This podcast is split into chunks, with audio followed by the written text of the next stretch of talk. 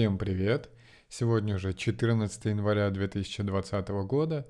Это подкаст продвижения. Говорим о маркетинге, предпринимательстве и саморазвитии. Напоминаю, что подкаст выходит ежедневно, так что не забывайте, присоединяйтесь, слушайте.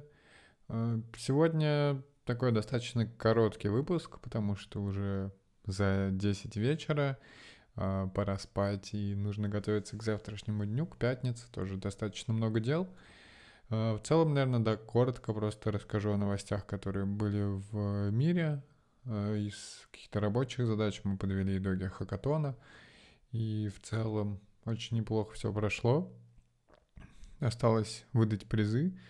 Начали работать еще с одним паблишером. В общем, думаем, где нанять и больше разработчиков, как их эффективно э, обучать. Так что да, посмотрим. А я перейду к новостям. Ситимобил отключил таксопарк из-за вчерашней истории с э, мастурбацией водителя. Это, конечно, не бизнес, но это про маркетинг и про пиар-кейсы.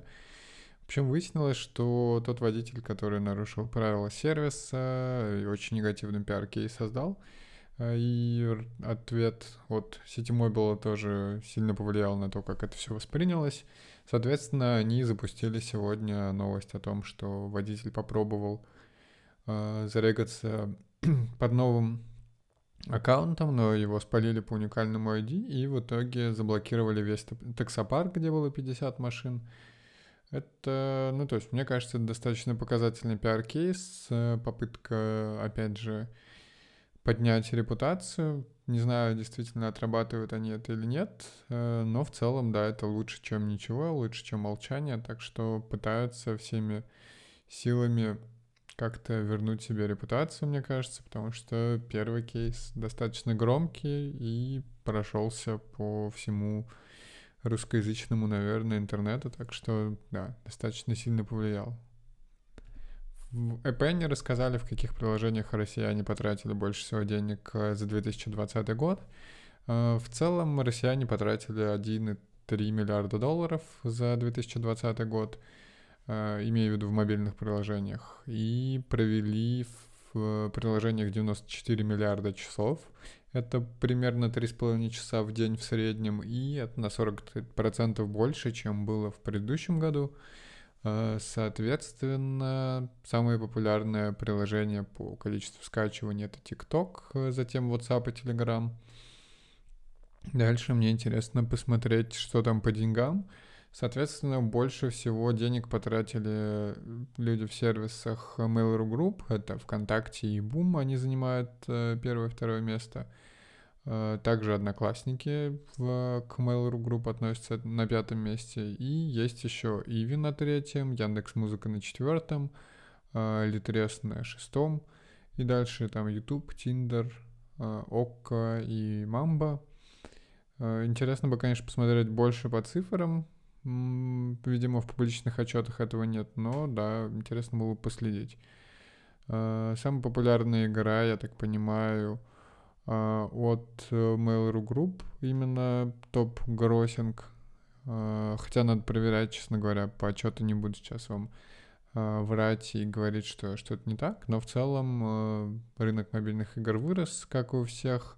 А, больше всего денег а, россияне потратили в Brawl Stars, э, Hero Wars и State of Survival. Соответственно, первое это от Brawl Stars. Э, не помню от кого. Э, Hero Wars от Mail.ru Group и последняя от Mamba. Видимо, они тоже работают на поле гейминга. Соответственно, в 2021 прогнозы такие, что пользователи по всему миру потратят 120 миллиардов долларов на э, игры, я так понимаю, и это прям огромная такая цифра. Так что посмотрим. Ну, соответственно, мы поэтому и работаем на рынке, который тоже достаточно быстро растет и развивается, поэтому вполне, вполне неплохо, мне кажется, подходящий рынок для того, чтобы пытаться строить бизнес очень сильно отличаются от каких-нибудь стагнирующих рынков, э, где большая конкуренция и сложно, сложно что-то сделать. Британский медицинский стартап Bionic э, с российскими корнями, они привлекли 7,8 миллиона долларов от OKS Group. и потратят эти инвестиции на развитие продукта и расширение на рынках США и Ближнем Востоке. Соответственно, занимаются они консультацией, предлагают консультации врачей, комплексы витаминов э, на основе анализа крови, программы тренировок, персонализированное меню. Соответственно, вы заполняете анкету, у вас берут кровь на анализ, и после этого подбираете курс витаминов. Э, работают они по подписке. Э, ну, то есть они присылают, я так понимаю, и витамины в то же время. При этом Звучит достаточно интересно. Я думаю, что и в России, точнее в Великобритании это все хорошо зашло. И в России тоже вполне неплохо. Есть люди, которые готовы платить, и там условно 7-15 тысяч рублей в месяц. Относительно небольшие деньги для достаточного количества людей. Поэтому, я думаю, растут и развиваются, и посмотрим, что у них получится на рынках США и арабских странах. И последняя новость на сегодня. Dropbox увольняет 11% сотрудников. Акции компании после этого заявления упали на 3,5%, но идея в том, что э, 315 человек увольняют. Э, гендиректор Dropbox сказал, что это необходимые болезненные шаги, которые они предпринимают – Соответственно, они, это поможет им сосредоточиться на главных приоритетах на 2021 год. Это развитие продуктов Dropbox, инвестиции в новые продукты, повышение эффективности.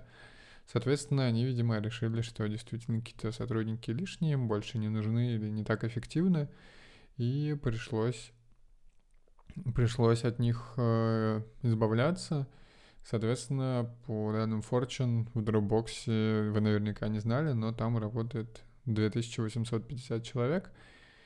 Так что, да, интересно. Э, сервис, который когда-то вырос с небольшого стартапа, сейчас там практически 3000 человек задействованы и работают над таким продуктом. На этом, наверное, на сегодня все. Подкаст завершаю, запись подкаста уже в 10.30 вечера. Сейчас пойду, залью подкаст, буду готовиться ко сну, к завтрашнему дню. Надеюсь, что ваш день прошел отлично. Подписывайтесь на подкаст, оставляйте отзывы и делитесь с друзьями. И, конечно, приходите слушать подкаст завтра. Услышимся.